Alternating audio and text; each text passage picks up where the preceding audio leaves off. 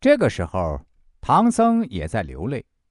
如果说他有一点庆幸的话，那就是妖精没有先吃了他。但是唐僧的可贵之处，上文已交代清楚了，即虽然害怕，但是还要一门心思奔向西方。落在虎口中的唐僧，当天晚上肯定是睡不着的。到了半夜时，奇迹出现了，忽然从洞口走进来一位白胡子的老头，手持一根拐杖，朝着唐僧轻轻一点，绑在唐僧身上的绳子顷刻间就都断了。就这样，唐僧顺利得救，马匹、行李等物品也都取了出来。最后，白胡子老头给了唐僧一个纸条，这个纸条写明了一切。那么，这个白胡子老头是谁呢？太白金星是也。太白金星怎么恰恰在这个时候出现呢？上文提到，取经大业是三界最高统治者共同打造的一项事业，而太白金星在天上的位置仅次于玉皇大帝，所以太白金星前来，足见天庭对此事的重视与支持。不仅如此。太白金星还受观音菩萨的嘱托，从唐僧投胎出生以来，就一直悉心保护唐僧，使他免遭非命。所以太白金星此次半夜前来搭救唐僧，再正常不过了。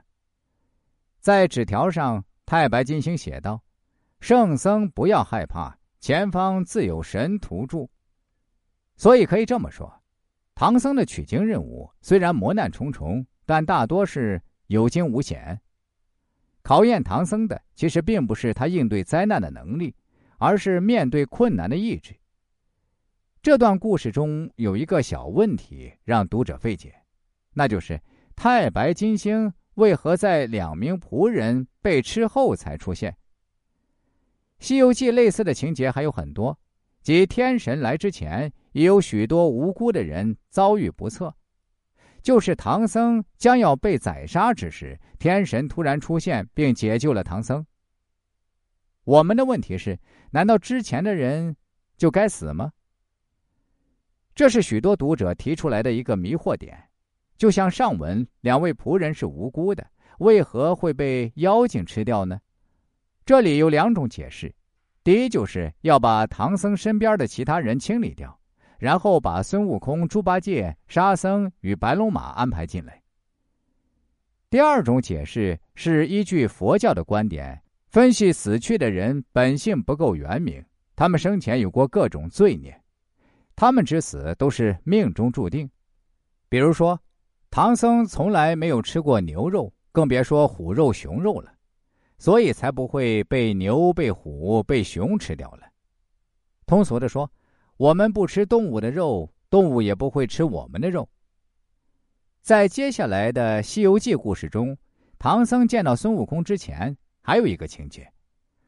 在太白金星与孙悟空对接的过程中，出现了一位猎人刘伯钦，他帮助唐僧斗杀了一只猛虎，而且隆重的接待了唐僧两天之久，并且把唐僧带到了五行山脚下。